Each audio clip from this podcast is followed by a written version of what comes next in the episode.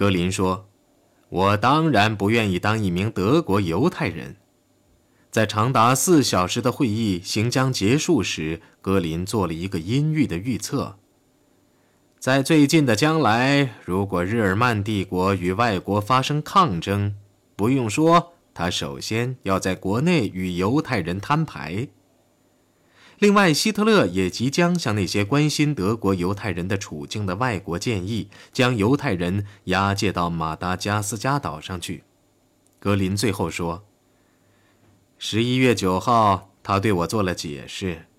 他还想对其他国家说：‘你们为什么老在谈论犹太人？把他们拿去好了。’正当把犹太人从德国经济生活中全部消灭的计划在得以实施时。”其他德国人，包括党的许多领导人在内，都在私下里对水晶之夜的过火行为深表关切。政府的官僚和党的领导人深知这些暴力行动历来是控制不住的，他们便抗议说，集体屠杀的代价太昂贵了，在反对犹太人的战斗中几乎不算取得什么成绩。其他人则对这种行动的非人道表示反感，但除了小心翼翼地发几句牢骚外，什么行动也没有采取。比如，霍普特曼向一位友人抱怨说：“希特勒把德国给毁了，这个渣子将给世界带来战争。这个可怜的小丑，这个纳粹的刽子手，正把我们领入战争的世界，领至毁灭。既然如此。”霍普特曼为什么不像包曼和茨威格那样用移居国外做抗议呢？这位著名的剧作家答道：“因为我是个懦夫，你明白吗？我是个懦夫。”那些人除了没有用报复手段外，破口大骂希特勒已无所不用其极。在美国，几乎每家报纸、电台的每一篇评论都愤怒地对水晶之夜做出反应。迪克霍夫大使自华盛顿给外交部写信说，他希望目前席卷整个美国的风暴能在可预见的将来平静下去，使我们得以再次工作。直到水晶之夜前，他报告说，大部分美国人对反德的宣传都置之不理。现在呢，连美国的日耳曼人都怒不可遏了。特别令我印象深刻的是，除了一些例外，那些彻头彻尾反共思想上也在很大程度上反犹的颇受尊敬的爱国团体也避我而去。犹太报纸比先前言辞更加愤激，这是不足为怪的。但是迄今为止，仍与我们保持合作关系，甚至在某种程度上表明同情德国的杜威、赫斯特等许多美国人士，也公开对德采取强硬的态度，这却是个严重的问题。近来，从总的气氛看，抵制德货的思想犹如火上浇油。眼下，贸易谈判是不能考虑的。罗斯福总统难得的对此进行谴责，使全国的愤怒达到了高峰。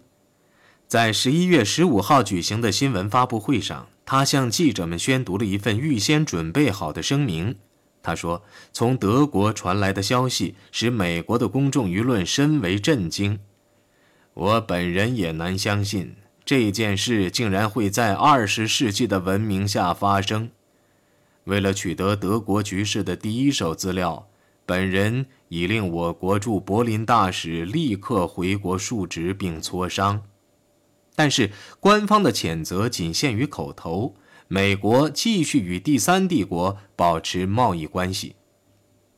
也许国外的抗议对希特勒产生了一些效果。在水晶之夜后的一周，希特勒支持了文职人员任用制。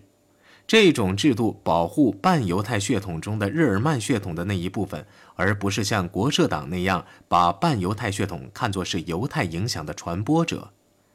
他的支持表现在他签署了帝国公民法首项规定，这项公民法把所谓的非雅利安人纳入肯定的范畴。根据该法的定义，至少祖籍三辈是犹太血统的，或祖籍两辈是犹太血统，并且信奉犹太教或与一个犹太人结婚的人，才算是犹太人。接着又出现了奇特的一类，那就是半血统。这个系统是指祖辈只有一个人是犹太血统，或者祖辈双方有犹太血统，但既没有信奉犹太教，也没有与一个犹太人成婚的那些人。这实际上，非雅利安人被分成两类，半血统者不再受到镇压措施。希特勒将大笔一挥，便使被他所憎恨的敌人中的一大部分人从他的愤怒下死里逃生。是他灭绝犹太人的决心有所弱化了呢，还是在等待适合的时机才当机立断的行动呢？或者由于在他的祖辈当中有一方可能有犹太血统，他便有意无意地企图拯救自己？半血统的规定还救了耶稣，因为按希特勒的论点，耶稣虽然是上帝之子，但祖辈都有犹太血统，他没有信奉犹太教，也没有与一位犹太人结婚。自从青年时代起，希特勒便对民主国家及其领导人说一套做一套的本领嗤之以鼻，因此对1938年整个下半年西方发出的抗议，他不像他的忠实的追随者那样关切。比如鲁道夫·赫斯就异常沮丧。12月23号，他就和元首早期的追随者布鲁克曼一家坐了两个小时，他告诉他们。他曾哀求元首阻止集体屠杀，但是徒劳无功。对这些老一辈的追随者的辩解，希特勒想必是知道的，但在新年前夕，他仍兴致勃勃穿起燕尾服出席在贝格霍夫举行的除夕庆祝晚会。我姐姐伯劳恩在日记中写道：“花了九牛二虎之力劝他穿得像样一点儿。”我姐姐说。你看看墨索里尼，他还有一套新制服，你呢，戴的是邮差帽。希特勒吻了我姐姐的手，并说：“她们姐妹俩都是美人儿。”当他看着我的时候，我胸前的汗珠大个儿大个儿的冒出来，我连说非常感谢的勇气都没有。虽然我曾下定决心要大发一通议论。在接受了客人和手下的正式祝贺后，希特勒参加了条顿人的一个古老的仪式。人们将融化的铅倒入一个小水盆中，据说盆中的铅是什么形状，可以决定人们的前途。希特勒对结果似乎不满意，因为事后他坐在扶手椅上，两眼直愣愣地盯着炉火，整晚都几乎没有开口。艾娃为他担心极了。几天之后，一群银行家群起而攻之，反对希特勒的庞大的重新武装的计划，这使他的情绪更坏。由帝国银行总裁沙希特起草、由各银行总裁签署的备忘录写道：“帝国的无边无际的开支是对货币的最严重的威胁，开支的巨额增加使我们无法做出正常的预算，即使加紧税收，它也使国家财政。”走向崩溃的边缘。同样，他也破坏了帝国银行及我国的货币。沙希特警告说，面对这种通货膨胀的政策，我国的货币是难以维持稳定的。停止这种做法的时机已经到了。沙希特知道希特勒肯定会怒不可遏的，因为他这一说法实际上是要结束军事冒险。他把自己的所作所为告诉了克罗西格，并说他准备被希特勒解雇。财政部长说，如果沙希特走人，他就主动要求解职。然后他便草拟了一份类似的备忘录，送给了希特勒。日子一天天过去了，但是什么事也没有发生。一九三九年一月十九号深夜，沙希特的电话铃响了。他受令于第二天上午九点去见希特勒。在这个时间会见是异乎寻常的，因为希特勒很少在凌晨三点前上床。据沙希特说，元首当时开门见山就说：“我叫你来，目的是要告诉你，你被解除了帝国银行总裁的职务，这是解职书。”沙希特接过了解职书。你与国家社会主义的图景格格不入。希特勒说完，等待了片刻，看沙希特有什么话说。沙希特依旧沉默不语。接着，希特勒便斥责了他一番，说他不该在圣诞之夜有银行工作人员参加的晚会上谴责水晶之夜。沙希特终于说话了：“假如我先知道这些都是您批准的，我便可能保持沉默。”这个回答似乎令希特勒吃了一惊，他愤怒地说：“反正我太伤心了，不想跟你再谈下去。”两人于是同意沙希特出国做长途旅行。此后不久，他便去了印度，搞掉了他。希特勒如释重负。后来，希特勒对他的内层人士说：“如果是搞强硬措施，沙希特是颗无价珍珠。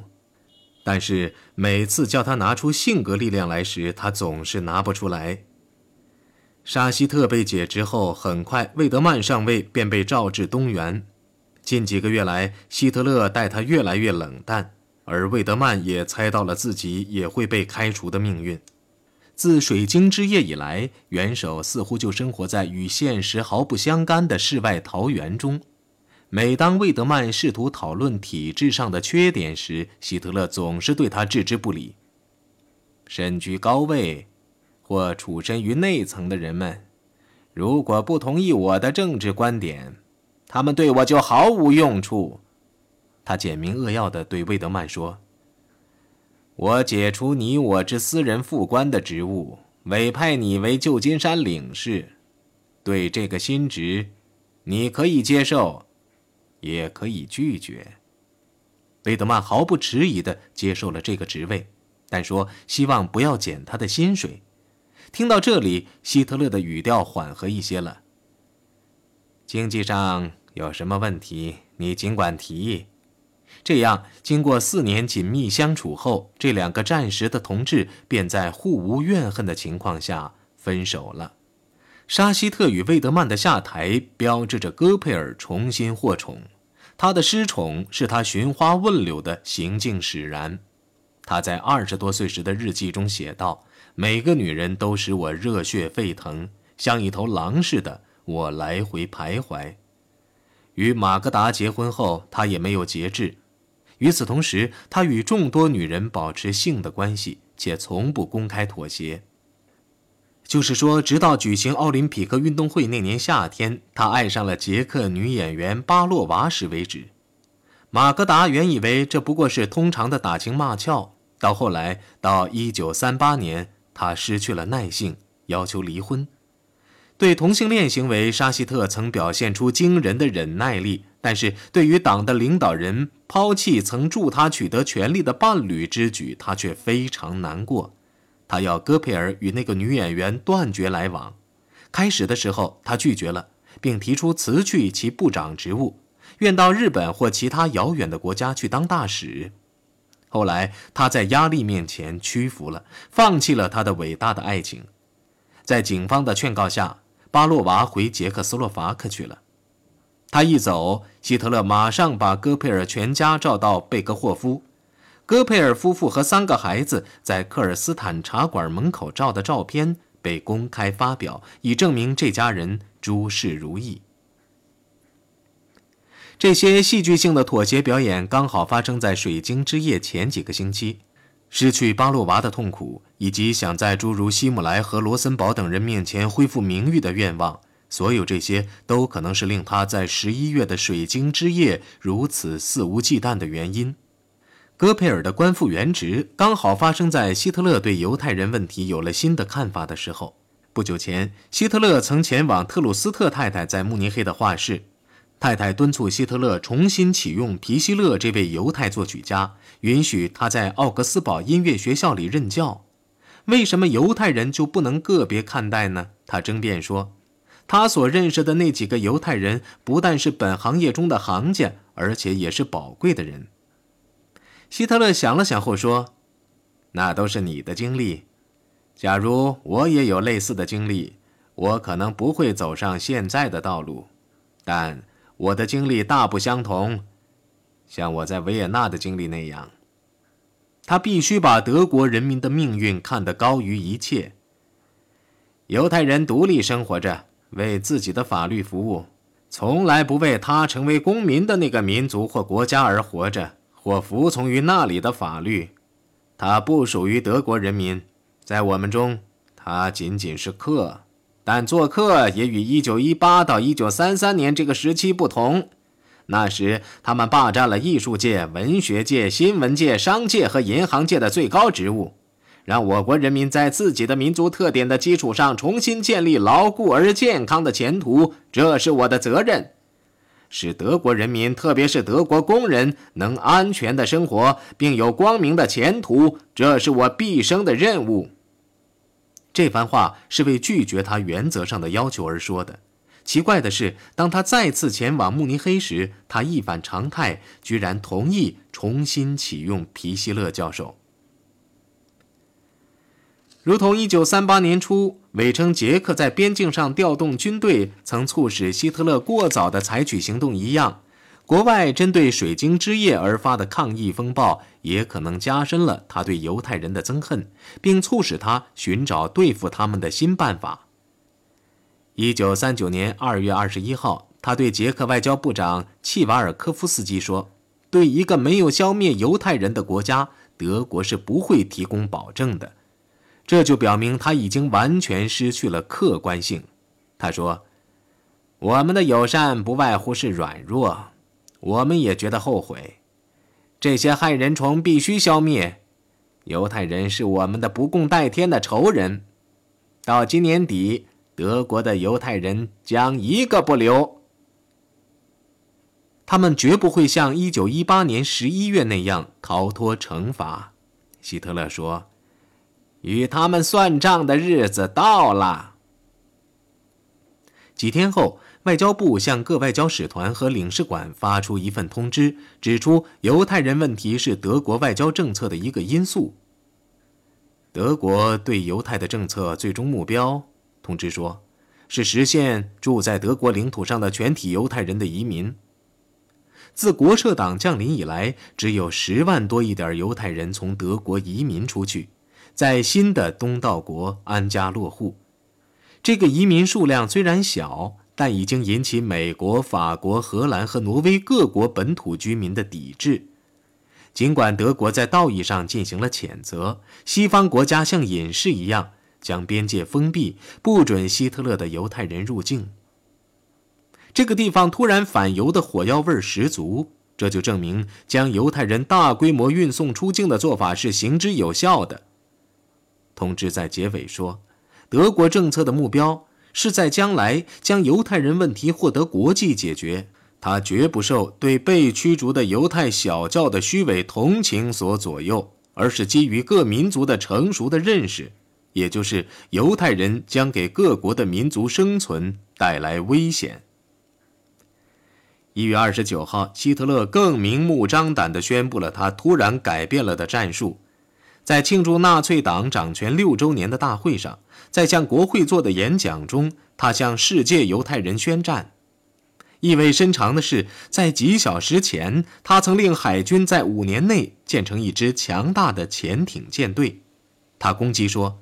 英国、美国和法国至今仍不断遭犹太和非犹太鼓动家的煽动，仇恨德国和德国人民，而他所需要的不外乎是安静和平罢了。